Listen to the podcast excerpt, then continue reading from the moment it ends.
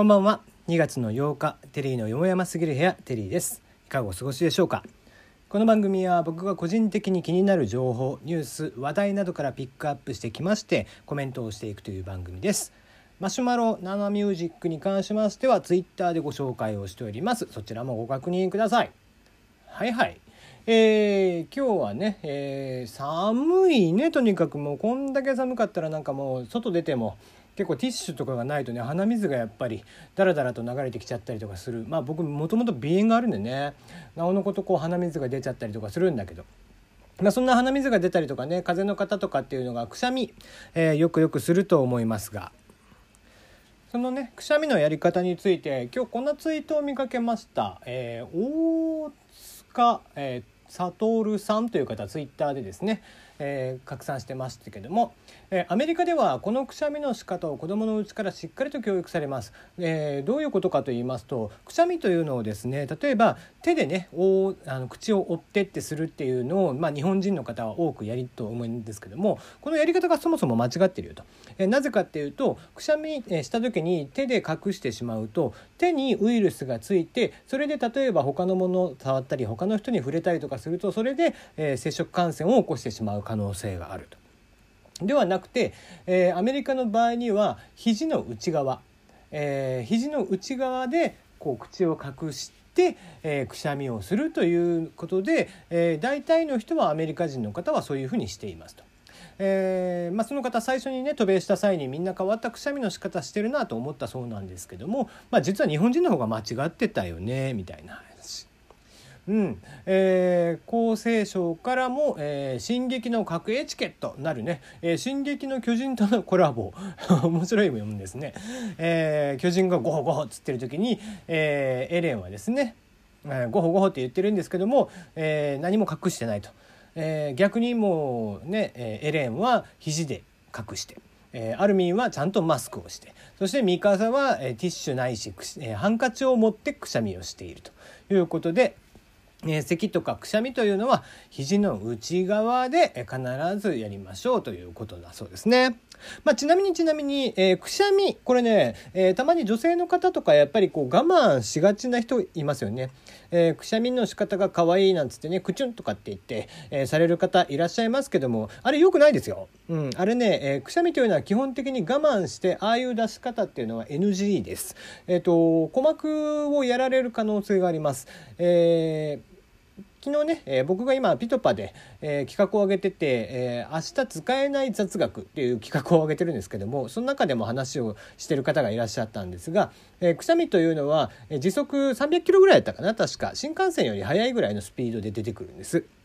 その勢いというのを無理やり押し殺すっていうのが、えじゃあどこに行くかっていうと鼓膜の方鼻とか鼓膜の方に流れていくことになってしまうので、え、鼓膜に対してダメージを与えてしまうと。いうことです。なので、えー、ちゃんとくしゃみをする時には、まあ、別に我慢しなくてもいいので、えー、する。ちゃんとするってした方がいい。それ、まあ、するんだったらもちろん隠してっていうことですね。そういうふうにしてもらえた方が、えー、いいので、えー、耳にも十分気をつけていただきながら、まあ、このね、えー、また今度ね、あ春になったら花粉症とかも来るでしょ？そうだったらまたくしゃみとかもね、いっぱいすると思うんで、是非是非そうしてくださいということです。はいじゃあ今日の話題に行く前にいやちょっとねウルトラクイズの動画をさ、えー、探しててちょっと見ちゃってるんだけどやっぱ面白いねウルトラクイズ、えー、知ってます？ウルトラクイズって知ってる方いるかな、えー、ね、過去に、えいつからいつだえー、1977年僕が生まれる前からスタートしてるんですが、えアメリカ横断ウルトラクイズといってクイズ番組がありましてで、えー、16回プラス今世紀最後といって1999、えー、98年か平成10年に最後にもう一回やって計17回やっているクイズ番組年一でやっていた大型クイズ番組になるんですがまあ、えー、日本から始まってアメリカ合衆国をぐるっと回ってニューヨークまでたどり着いてニューヨークで決勝をするとかですね。えー、まあアメリカ以外も行ってるんだよ。メキシコ行ってる回もある。カナダ行ってる回もある。イギリスフランス行ってる回もありますしなんだったらボリビアブラジルとかまで行ってる回もある。みたいなね。オーストラリア行ったりだとか、えー、そういうこともあるんですけども。オーストラリアあオーストラリア行ってるね。うん、で、えー、まあクイズ番組としては、えー、視聴率かなり良かった方で、えー、最高が34.5%。で、えー、これがですねじ、まあ、参加者もですね、えー、一番多い時で5万人超え、まあ、これ今世紀最後だいぶ、えー、6年ぐらい空いてからやったやつなんだけどね。えーまあ、後半13回から16回ぐらいに関してはだいたい3万人弱、えー、2万6,000人とか2万8,000人とかが、えー、参加していて最後のクイズ王を決めていくという番組なんですがこれがまた面白くて。えーね、知力体力時の運という形で単純に知識だけ持っていてでしても勝てない。えー、クイズ番組でね、えー、いろんなクイズ番組で優勝している人たちも出ていらっしゃいましたけども、えー、クイズ王にそのウルトラクイズだけしか大きなクイズ大会ではやってない人とかもいらっしゃるぐらいのね感じだったりしますそんなウルトラクイズですが、えー、まあねもう今となってはできないんだってもうとにかくノウハウがないらしくてさ今の日テレの方々には。うんあとはやっぱりねちょなんだか肖像権とかの兼ね合いがあったりだとかしてやっぱり非常に大変なんですよ。あともうそこら辺でね、えー、そういうクイズ番組というのがまあ大型クイズ番組というのが今やね高校生クイズぐらいになってあそうそう高校生クイズというのはもともとウルトラクイズから派生した高校生版のウルトラクイズね。で、えー、そんな派生の高校生クイズだけが、まあ、今となっては残っていて、えー、ウルトラクイズがねえー、消えていってもう久しいということで。まああの10億円仮にね宝くじとかで当たってってしたら僕は是非これを復活させたいなと。もちろん、えー、DVD ブルーレイ化の権利は私が、えー、一人で独占をさせていただくということで えー、やらせていただきたいなとは思っているんですが、えー、ねまあウルトラクイズぜひやってほしいですね。まあどっかのタイミングではですね、うん。えー、当時近畿日本ツーリストがね、え、ウルトラクイズ担当していたんですがもうその東京ドームで予選をやった後成田空港で100人ぐらいの方がじゃんけん大会して、え、勝った方が、え、次のグアムに行くとかができるのね。でそれをこう全員分出国手続きとかをしておいてじゃんけん負けた人をすぐにキャンセルすると。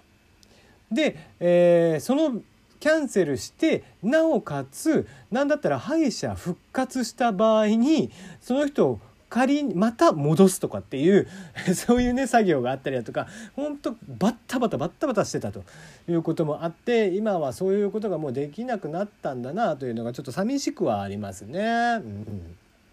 えー、アメリカ横断しながら1,000問以上のクイズをして、えー、ニューヨークを目指す、まあ、ただただクイズをやるんじゃなくて、えー、マラソンをしながらクイズをやってみたりだとかだだっ広い砂漠みたいなところに、えー、クイズが書いた紙を巻いてですねそれを拾ってきてやるとか、えー、はたまた、えー、大陸横断鉄道が過ぎてい来たえそこのスタートから大陸横断鉄道というのがね何十両もあってそのケツまで、えー、行ってでそのタイムアタックで競うとかね。まあいろんなクイズの方式があったんですよ。えー、ドロンコクイズとかね丸×で外れたらドロンコを、えー、浴びてしまうみたいなのもあれもウルトラクイズが初めてね。でそういうことがあったりだとかして。まあ本当にね、え、ただただコアな人たちが、え、見て好きだったそのクイズ番組というものを一般大衆に落とし込んできたというね、え、のがこのウルトラクイズの功績だったのかなとは思っていてやっぱり見ていると僕もやっぱり出たかったなと。もう僕が18歳になった時にはもう終わってたんでね。寂しいもんですよ。はい、えー、僕はですねこれがあったきっかけでまあ結局行ってないですけども立命館大学に行って、えーね、日テレに入ってウルトラクイズの司会をするとかっていうのがね小学生ぐらいの思い出でしたよいい思い出ですねはい、えー、そんなウルトラクイズ第13回ウルトラクイズのね、えー、僕が一番好きな回ですけども、えー、そちらの映像とかもね、えー、探したらありますんで、まあ、もし興味があれば見てみてくださいということで。はい、えー、一気に喋っちゃいましたんでちょっと疲れちゃいましたが。疲れるほど喋るなって話なんだけどね、えー、だったらさっさとさっさと終わりゃいいのにみたいなね話ですけども。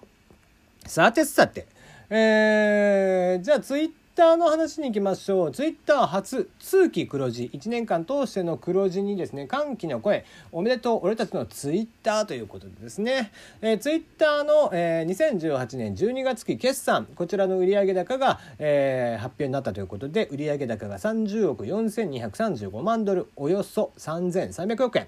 えー、純利益が12億559万ドルおよそ1300億円ということで非常にね、えー、純利益が潤沢に上がってますね。純利益がここまで出るってのはすごいね。うん。えー、なかなかずっとね、えー、設立以来ずっと厳しい決算期を迎えていて、えー、そんなずっと赤字の状態でよく上場できたなって話なんですが。うん、まあまあ面白いもんですね。ただね、えー、まあずっとそれでも無料アカウントとしてやってますからねツイッターもすげえなっていう気がします、えー、12年目での黒字ということで。はい、えー、僕がねツイッター始めた時がえっ、ー、と2006年かな？2006年ぐらいですか、えー、東京来て半年後ぐらいにツイッターやってましたけど、ま、まだ全然ね日本語化されてなくてですね。もうどこを使ってもこう英語で一回一回他の人のを見ながら、えー、ちょっと他のサイトでね探しながら使い方みたいなの探しながらですねやっていたのを思い出しますね、えー、当時日本人なんて本当にいなかったんでフォロワーなんて2桁とかでしたけどね。うん。まあ懐かしいもんですよ1桁2桁の世界でね。うんまあ、あの今使ってるねツイッターも、えーと、3つ目ぐらいかな、えー、に作り直したやつ1回やめてたんでね、えーにえー、結構最近作ったものですけども、えー、ツイッターもそんな時期があったんですよ。よくよく落ちててねクジラのマークが、えー、表示されて今トラフィックが非常に重いと今いっぱい人がいるのでとっても重くなってますっていう表示。今となってはね、えー、ラピュタが放送される時にバルス法を食らってもですねそんなことにはならないということで本当にツイッター、えーね、成長してくれたなという気がしています。ではではまた明日お会いいたしましょう。